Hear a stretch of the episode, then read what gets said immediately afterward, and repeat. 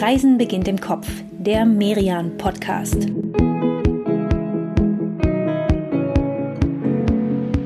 Herzlich willkommen bei einer neuen Folge von Reisen beginnt im Kopf, dem Merian Podcast. Wie schön, dass ihr mit dabei seid, wenn wir heute wieder auf Reisen gehen. Und zwar zum ersten Mal nicht in die Stadt, sondern in die Natur. Wir sind nochmal unterwegs in Sachsen und zwar tief im Südosten, im Vogtland und im Erzgebirge. Mein Name ist Katrin Sander, ich bin die stellvertretende Chefredakteurin des Reise- und Kulturmagazins Merian und mit mir unterwegs ist wie immer meine Kollegin Inka Schmeling. Liebe Inka, schön, dass du da bist. Ja, hallo Katrin und hallo liebe Hörerinnen und Hörer. Ich freue mich auf unsere erste richtige Naturfolge und weil es da im Vogtland und im Erzgebirge ja wirklich viel, viel zu entdecken gibt, haben wir uns diesmal wieder ein langes Wochenende genommen. Vier Tage. Diese beiden Gegenden, die liegen ja gleich nebeneinander an der Südgrenze von Sachsen zu Tschechien hin. Mit dem Auto sind es von Dresden aus so knappe zwei Stunden. Und ja, diese beiden Gegenden, die zählen zu Deutschlands großen Naturschönheiten. Trotz ihrer Nähe sind beide recht unterschiedlich, das werden wir ja noch sehen später. Fangen wir doch vielleicht mal an im etwas flacheren, lieblicheren Vogtland. Okay, wir sitzen im Auto Richtung Vogtland und beginnen am besten gleich mal ganz groß mit einer Brücke der Rekorde. Und äh, die spannt sich über welchen riesigen Fluss hier im Vogtland? Über die Gölsch. Aber die ist tatsächlich eher ein beschauliches Flüsschen. Trotzdem war und ist diese Brücke ein Meisterwerk der Ingenieurskunst. Guck mal, die sieht aus wie ein römisches Aquädukt, ist aber noch keine 180 Jahre alt. Sie ist wirklich gigantisch, bis zu vier Etagen hoch und aus Ziegelstein gemauert. Tatsächlich, Achtung, Superlativ, die größte Ziegelsteinbrücke der Welt. Man hat sie in den 1840er Jahren gebaut, weil die Eisenbahnstrecke von Leipzig nach Nürnberg als große neue Nord-Süd-Verbindung etabliert wurde und dafür musste man eben über die Gölsch. Und du hast es ja schon gesagt, die ist jetzt gerade nicht wirklich wild hier, aber irgendwie scheint dieses Tal ja trotzdem eine ganz schöne Herausforderung gewesen zu sein. Absolut. Man wusste wirklich nicht mehr weiter und hat deswegen einen Aufruf in der Zeitung veröffentlicht. Jeder durfte seine Ideen für eine Brücke einreichen. Es gab 1000 Taler Preisgeld. Ja, sozusagen so eine Art Brückenbattle im Eisenbahnbau. Eigentlich finde ich eine ganz clevere Idee. Wie immerhin war ja damals der Ausbau des Eisenbahnnetzes so, ja, der Motor des Fortschritts. Da wollten wahrscheinlich ganz schön viele mitmischen. Wer hat denn am Ende dann gewonnen? Keiner. Es gab vier Entwürfe, die in die engere Auswahl kamen. Manche Vorschläge sahen auch wirklich abenteuerlich aus. Da hast du gedacht, meine Güte, das kann ja überhaupt nicht halten. Aber letztlich hat der Chefingenieur Johann Andreas Schubert sich aus den vier Entwürfen bedient, die er am besten fand, und daraus hat er seinen eigenen Plan entwickelt. Der hat dann allerdings auch nicht funktioniert. Als die Brücke schon im Bau war, da musste man an Zahl und Form der Bögen nochmal ran. Der Boden war zu sumpfig. Deswegen, das kann man hier gut sehen, sind die mittleren Bögen jetzt auch größer als die anderen. Ah, und schau mal da vorne, äh, diese Wanderwegmarkierung mit den drei roten Buchstaben VPW. Gleich hier am Schotterweg da, neben der Gölsch. Die verweist auf den Vogtland Panoramaweg. Das ist eigentlich, ja, so der Weitwanderweg dieser Gegend. Insgesamt 228 Kilometer lang und ein Rundweg. Und eine Möglichkeit für den Einstieg wäre genau hier, auf der Etappe zwischen Mühlau und Greiz. Aber wir beide haben uns ja für eine andere Etappe entschieden, für eine, die als besonders malerisch gilt und die auch einen sehr schönen und sehr Vogtland-typischen Startort hat, nämlich Markneukirchen. Markneukirchen, das klingt gut. Ich bin zwar nicht außergewöhnlich musikalisch, aber mein Mann, der spielt seit vielen Jahren viele Instrumente und deswegen weiß ich, dass Markneukirchen das Mecker des Musikinstrumentenbaus ist. Vor gut 100 Jahren kam die Hälfte aller neu gebauten Musikinstrumente auf der ganzen Welt aus Markneukirchen. In den großen Orchestern war das quasi ein Muss, ein Instrument aus Markneukirchen zu spielen. Und heute nennt sich die Gegend hier auch Musican Valley. Von 7000 Einwohnern arbeiten 1300 in Berufen, die im weitesten Sinne mit Musik und Instrumentenbau zu tun haben. Ich würde ja total gerne mal in eine dieser Werkstätten des Music Valley reinschauen. Man sieht hier im Ort überall diese Schilder, ne? Also hier äh, Instrumentenbau, Werkstatt, Geigenbau. Lass uns doch mal zu Thorsten Preuß gehen. Der hat sein eigenes Label Preuß Guitars und baut akustische und E-Gitarren. Und er restauriert auch historische Modelle. Mal schauen, wie Markneukirchen bei ihm so klingt.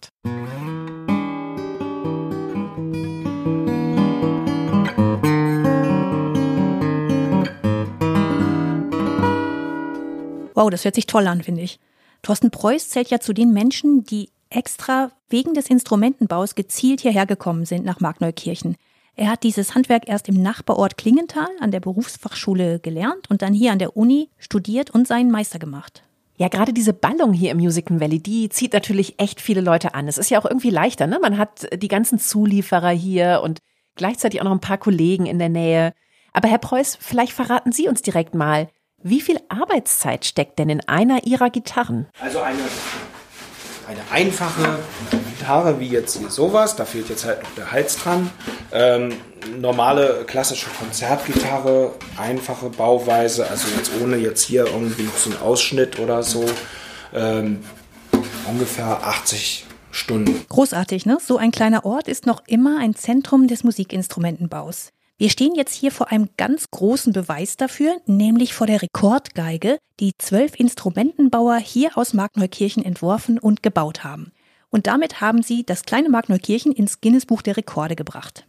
Okay, aber die kann doch nie im Leben einer alleine spielen, oder? Ich meine, die Geige, die ist ja vier Meter hoch. Und der Bogen fünf Meter lang. Das heißt, zwei müssen schon mal den Bogen halten und einer steht auf einer Leiter oben am Hals. Das braucht eine echte Choreografie, so ein Instrument zu spielen. Geht aber. Diese Geige, die steht im Gerber Hans Haus, das zum Markneukirchener Musikinstrumentenmuseum gehört. Und die Sammlung hier, die ist tatsächlich gigantisch. Es gibt aber übrigens auch winzige Geigen, nicht mal einen Zentimeter groß. Und was ich auch nicht wusste, das Martinshorn, das ist eine Erfindung aus Markneukirchen. Eine von vielen.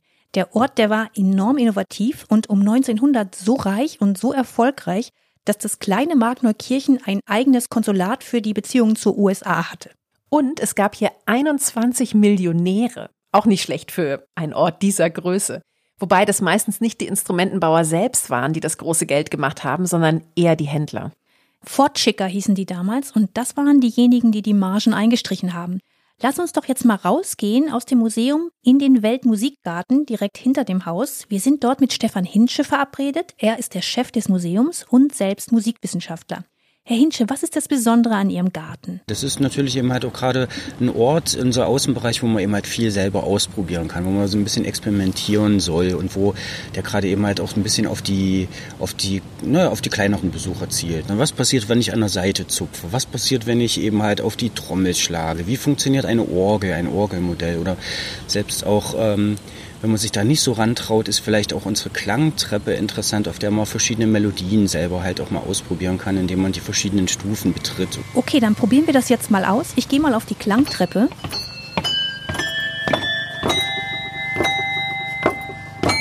Und jetzt kommt die Erdzither. Die finde ich äh, sehr kreativ. Zwei Zweige in den Sand gesteckt mit einer Schnur dazwischen, die man an verschiedenen Stellen anschlägt. Da ist aber jetzt noch ein bisschen Luft nach oben in der Komposition. Mag sein, aber ich fange ja auch gerade erst an. Der Garten macht das Museum auf jeden Fall zu einem Highlight, auch für alle, die mit Kindern unterwegs sind, denn die können hier mit Händen und Füßen Musik machen. Besser als ich wahrscheinlich. Apropos Highlight und Kinder, liebe Katrin. Heute übernachten wir an einem ganz besonderen Ort, nämlich auf dem gläsernen Bauernhof von Markneukirchen. Oh ja, gerne. Fahren wir doch einfach mal hin und schauen uns um. Übernachten kann man hier entweder im eigenen Zelt oder im Wohnmobil, in einer von vier Scheunen oder in dieser netten, ganz komfortablen Herberge Weitblick. Die würde ich mir jetzt aussuchen, die sieht total schön aus. Mit meiner Familie würde ich eher in unserem Bulli übernachten, aber gut, mit dir gehe ich auch total gerne in die Herberge. Lass uns noch mal kurz runter zum Bauergarten gehen. Da habe ich eben gerade die Chefin Susanne Danz-Jakob gesehen und der würde ich gerne eine Frage stellen. Ich habe gerade oben gesehen bei Ihrem Seminarhaus, da hängt ja so ein Programm, dass Sie Kräuterwanderungen anbieten und alles Mögliche zu Wildkräutern und jetzt, was war das, eine Unkrautkonferenz haben und so. Ja. Ähm, ist hier besonders viel Natur im Vogtland? Ja, es ist äh, viel weiter nach Osten geht es nicht, dann kommt schon gleich die tschechische Grenze.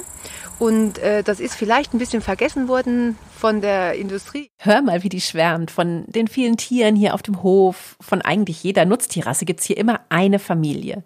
Und fast noch mehr schwärmt sie von den Pflanzen, die hier auf dem Hof und ja auch einfach so auf den Wiesen ringsum wachsen. Auf einer Wiese ganz in der Nähe, da sagt sie, wachsen ganze 70 Heil- und Wildpflanzen, darunter Sonnentau, Knabenkräuter, wilde Orchideen, da fällt mir gleich noch eine Frage an Frau Danz-Jakob ein. Sie hatten ja erzählt, dass Sie der Liebe wegen ins Vogtland gekommen ja. sind. Das klingt jetzt aber so, als hätten Sie sich selber ins Vogtland auch ganz schön verliebt. Genau oder? so ist das. Also ich bin eigentlich hier reingefahren, gerade hier zum gläsernen Bauernhof unter der Brücke durch und habe gedacht, mein Gott, wo bin ich hier? Ne? Es war ja für mich, wie wenn sich ein Traum erfüllt. Klingt total sympathisch, wie begeistert sie ist. Dann lass uns doch mal hier ganz entspannt den Tag ausklingen lassen und ein bisschen durch die Wiesen streifen, als kleine Einstimmung auf die Wandertour morgen. Wir möchten euch in dieser kurzen Pause unser Magazin Merian vorstellen. Merian ist das erste und führende Reise- und Kulturmagazin in Deutschland und erscheint jeden Monat zu einer anderen Stadt, Region oder einem Land. Und das seit mehr als 70 Jahren. Wir haben in diesem Jahr gleich zwei Ausgaben mit dem Titel Deutschland neu entdecken gemacht. Eine davon widmet sich ganz den Naturschönheiten des Landes.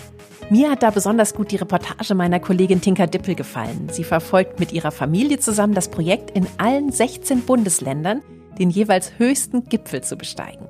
In Sachsen wäre das der Fichtelberg. Den besuchen wir ja auch noch.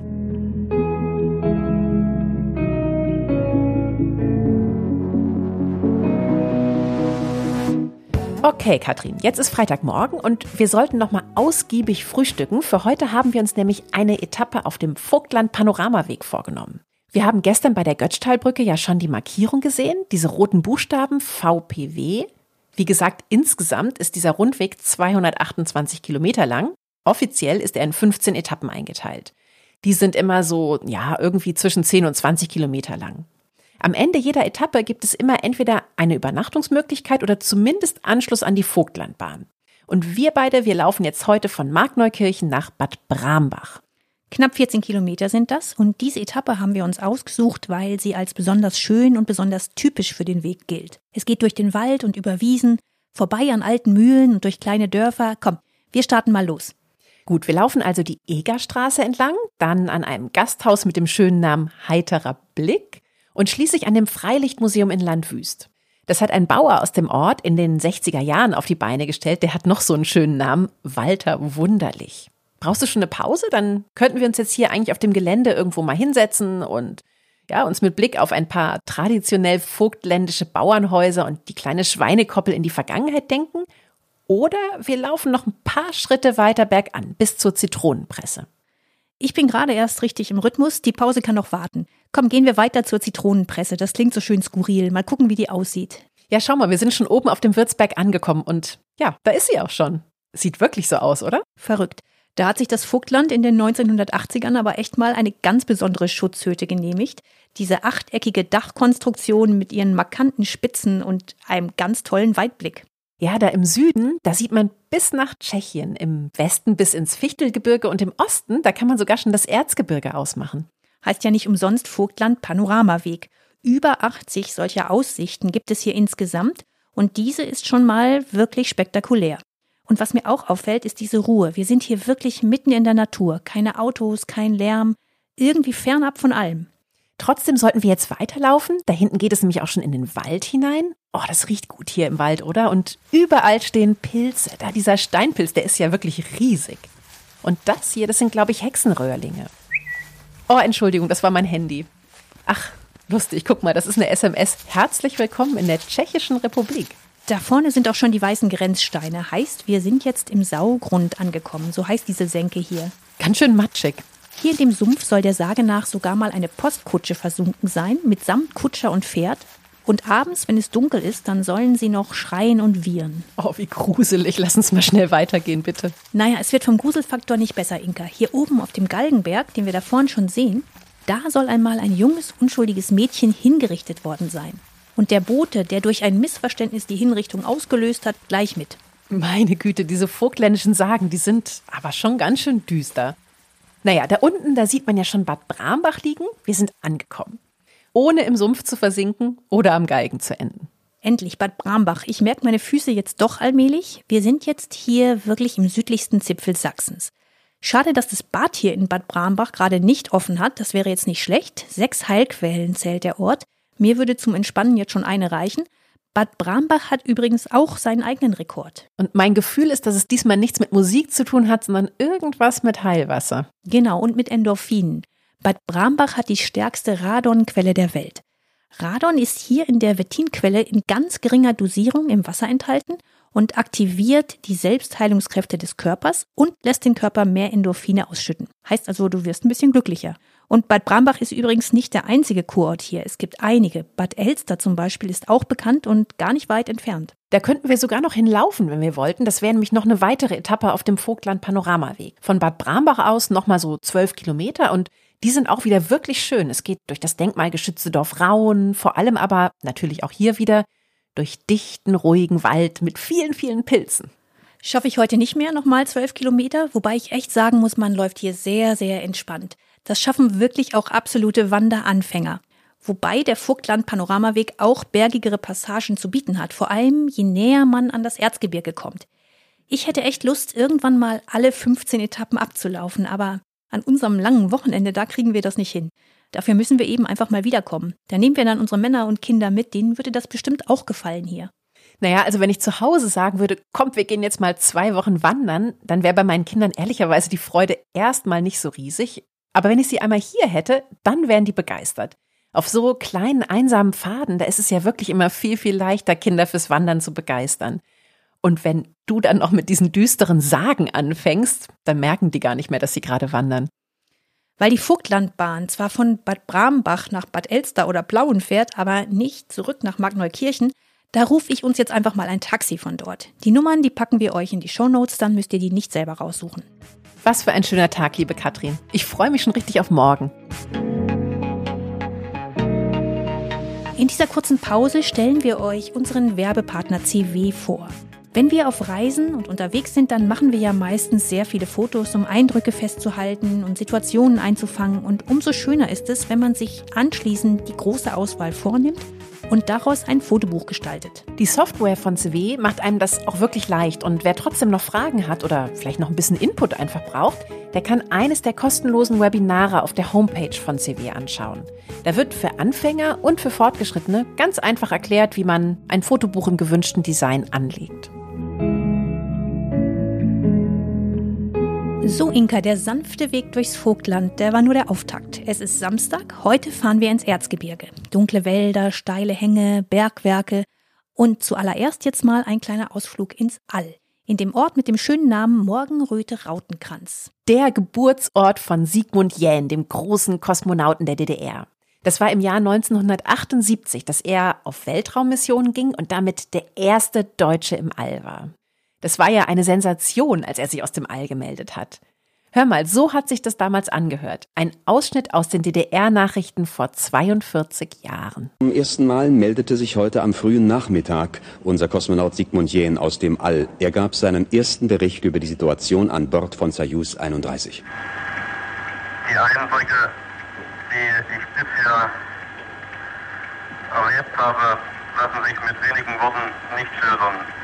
Ziemlich genau vor einem Jahr ist Sigmund Jähn gestorben. Das Museum hier in Morgenröte-Rautenkranz, das wurde ihm schon zu Lebzeiten gewidmet und das lag ihm auch wohl immer sehr am Herzen. Nach der Wende wurde es zur deutschen Raumfahrtausstellung und die hat schon was. Guck mal, alle möglichen Raumanzüge stehen hier.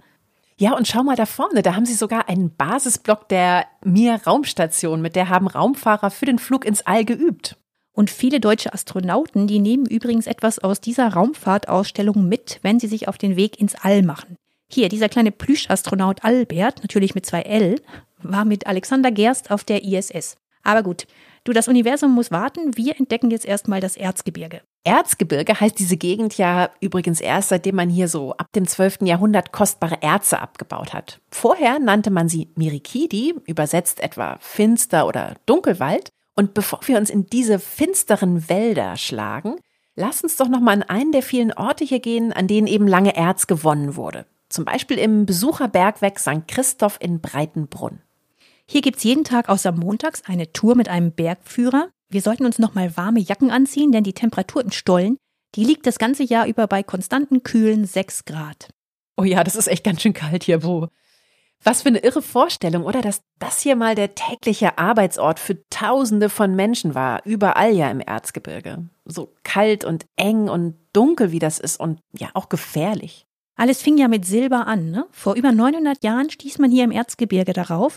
Das war damals in der Nähe von Freiberg. Und dann wurde ohne Unterbrechung weiter nach Bodenschätzen gesucht. Nicht nur nach Silber, sondern auch nach Zinn, Kupfer und natürlich Kohle.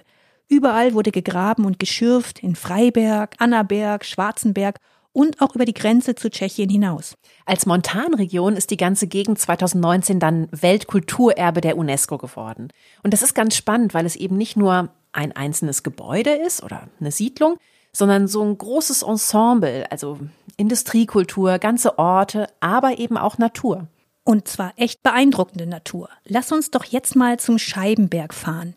Der Scheibenberg, der ist gar nicht weit weg von Annaberg-Buchholz und das ist einer von drei Tafelbergen im Erzgebirge. Und mit 807 Metern doppelt so hoch wie die berühmten Tafelberge der sächsischen Schweiz. Berühmt ist der Scheibenberg auch, und zwar für seine Orgelpfeifen. So heißen nämlich die Basaltsäulen, die senkrecht nach oben ragen, fast so, als hätte man sie extra von Hand aus Stein rausgehauen. Wollen wir da mal hochfahren? Wir können uns das jetzt sogar einfach machen und zumindest bis zum Gasthof mit Auto fahren. Und da gibt's dann einen Gipfelrundweg. Komm, das erste Erzgebirgspanorama wartet. Boah, was für eine Aussicht hier oben. Da bekomme ich noch mehr Lust auf unsere nächste Station, Oberwiesenthal, die höchstgelegene Stadt in Deutschland. Kein Wunder, dass Oberwiesenthal auch der Wintersport im Erzgebirge ist. Er hat die meisten Übernachtungen. Hier in gut 900 Metern Höhe ist die Chance auf Schnee selbst in einem deutschen Winter eigentlich ganz gut. Jetzt im Spätsommer und im Herbst ist es deutlich ruhiger als in den Wintermonaten, aber Oberwiesenthal ist dabei, sich zur Ganzjahresdestination für Natur- und Sportliebhaber zu mausern. Das merkt man sofort. Du hast uns für heute Nacht ja ein Zimmer gebucht in dem Haus, das für viele Sportler die erste Adresse im Ort ist. Ja, das K1, das nennt sich ja ganz explizit Sporthotel. Ich habe kurz gezögert, ob das ja wirklich was für uns ist. Das ist halt eben jetzt nicht so ein Wellness-Hotel oder Design-Hotel oder so. Hier steigen Urlauber ab, die wirklich zum Skifahren kommen oder zum Wandern, zum Mountainbiken. Wer zum Beispiel sein eigenes Rad mitbringt, der kann das einfach im hauseigenen Depot abstellen und sogar in der Waschanlage des Hotels nach der Tour wieder sauber kriegen. Man kann sich hier auch für Tagestouren Lunchpakete machen lassen und wenn man dann abends fix und fertig zurückkommt, dann geht man ja nochmal eben kurz in die Sauna. Und die Stimmung ist total entspannt. Ne? Das sind alles Leute, die gerne draußen an der Luft sind und die sich irgendwie gut verstehen. Was ich auch sehr sympathisch finde, es gibt hier nicht nur zwei, drei und vier Bettzimmer, sondern auch ein Familienzimmer, in dem bis zu sechs Personen schlafen können. Ich habe drei Kinder und wenn wir alle zusammen als Familie unterwegs sind, dann sind wir fünf. Da hört es bei den meisten Hotels auf. Hier ist das dagegen wunderbar unkompliziert.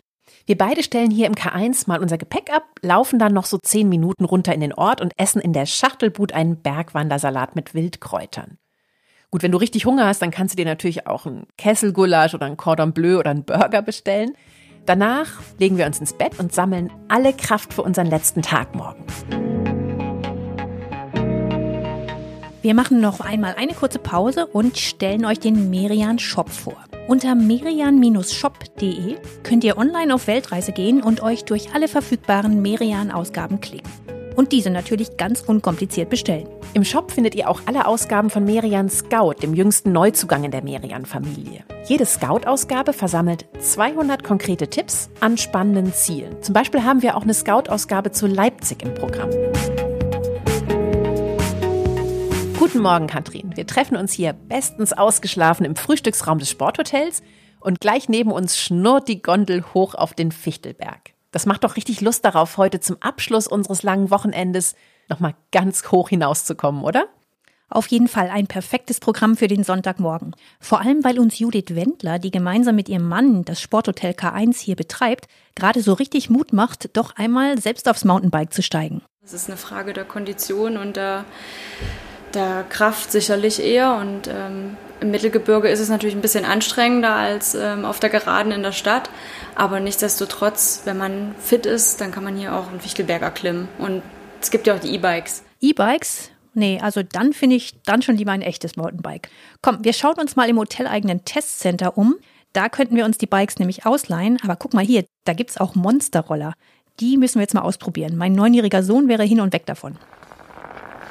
Guck dir diese Reifen an, dicker als meine Hand. Das ist ja echt lustig auf diesen Monsterrollern, das macht richtig Spaß. Aber hör mal, da fährt gerade die Gondel der Fichtelberg Schwebebahn ein. Komm, nichts wie rein. Die immerhin älteste Seilschwebebahn Deutschlands hat nämlich nur zwei Gondeln. Bis zur nächsten dauert es also dann wieder eine ganze Viertelstunde. Die Fahrt auf dem Berg, die ist keine vier Minuten lang, aber hier oben fühlt man sich trotzdem auf eine herrliche Art von der Welt entrückt, oder? Ja, unter uns werden die Ausläufer von Oberwiesenthal immer kleiner. Der Fichtelberg ist mit seinen 1215 Metern der höchste Gipfel im Erzgebirge, zumindest auf deutscher Seite. Der Keilberg gleich nebenan, der liegt schon in Tschechien, ist noch ein paar Meter höher. Von hier oben sieht man aber auch die vielen anderen Kuppen hier. Irre, was das für ein Auf und Ab ist, oder? Könntest du dir das vorstellen, hier nicht nur von Gipfel zu Gipfel zu wandern, sondern die Strecke mit dem Fahrrad zu fahren? Mit dem Mountainbike meinst du? Hm, kommt drauf an, wie viel Zeit wir uns dafür geben. Wenn du den Stoneman in einem Tag mit mir machen willst, dann wird das schwierig.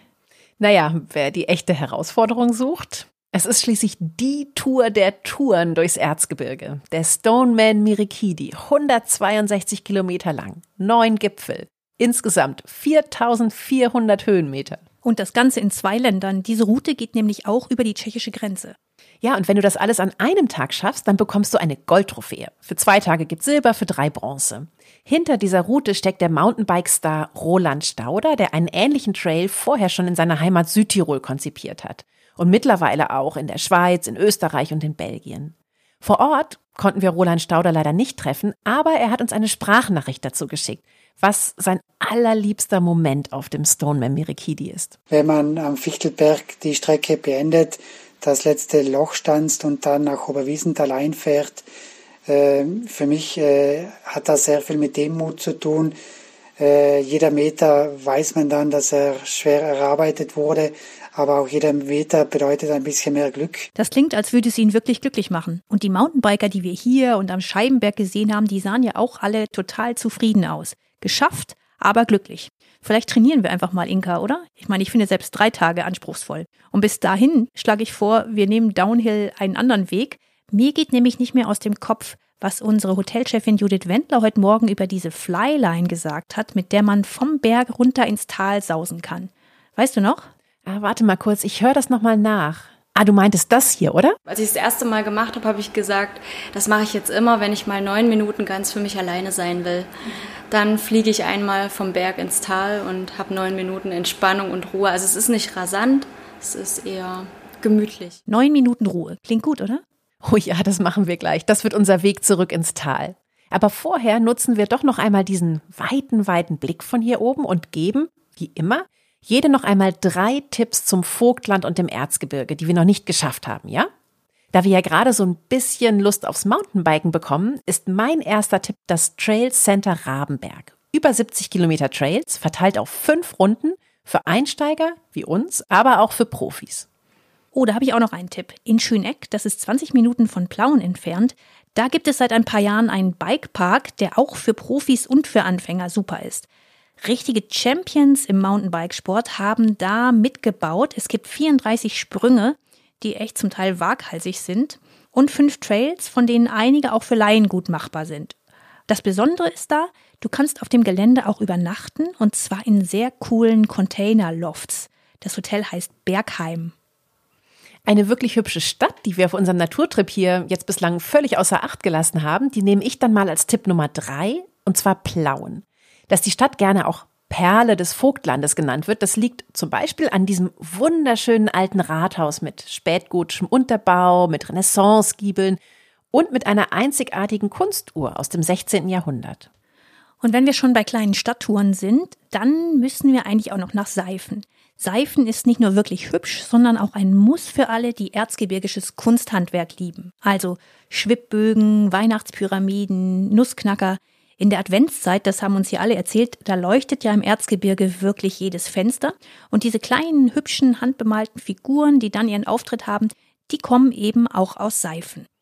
So, dann bin ich ja schon bei meinem letzten Tipp. Also, mir hat ja das Wandern mit dir besonders viel Spaß gemacht an diesem Wochenende und darum entscheide ich mich für einen zweiten Fernwanderweg, nämlich den Kammweg. Der führt vom Erzgebirge über das Vogtland bis nach Thüringen. Wir sind also ein Weilchen unterwegs. Die 289 Kilometer, die schafft man so in 17 Etappen. Das ist jetzt echt mal ehrgeizig, ne? Erst den Vogtland-Panoramaweg mit 15 Etappen, danach die nächsten 17. Aber ich habe auch Lust. Und zum Schluss kommt von mir noch ein ganz schöner Tipp, der mit Kindern Spaß macht und ganz typisch fürs Erzgebirge ist. Es geht um Räucherkerzen. In Krottendorf, zwischen dem Fichtelberg und dem Scheibenberg, da ist das Krottendorfer Räucherkerzenland und man muss diese Räucherkerzen, die man da selber macht, gar nicht nach Weihrauch riechen lassen, sondern zum Beispiel auch nach Lavendel. So, Katrin, damit sind wir am Ende unseres langen Wochenendes angekommen und gönnen uns jetzt den Tipp von Judith Wendler. Neun Minuten Einsamkeit auf der Flyline, oder? Das hätte ich nicht gedacht, dass man dabei sogar entspannen kann, während man ins Tal rauscht. Inga, wir kommen wieder, oder? Und dann gleich mit unseren Familien, vielleicht zum Skifahren? Oh ja, abgemacht. Da freue ich mich schon drauf. Und gerne zum Skifahren. Das ist ja so schön nah hier. Man muss gar nicht mal runter in die Alpen. Ich habe das sehr genossen, mit dir hier im Erzgebirge und im Vogtland unterwegs zu sein. Zwei Gegenden, die wir ja beide wirklich für uns entdeckt haben. Schön, dass ihr dabei wart bei diesem zweiten langen Wochenende in Sachsen, das wir euch bei Reisen beginnt im Kopf präsentieren durften. Wir hoffen, ihr begleitet uns bald wieder. Bis dahin, passt auf euch auf und alles Gute.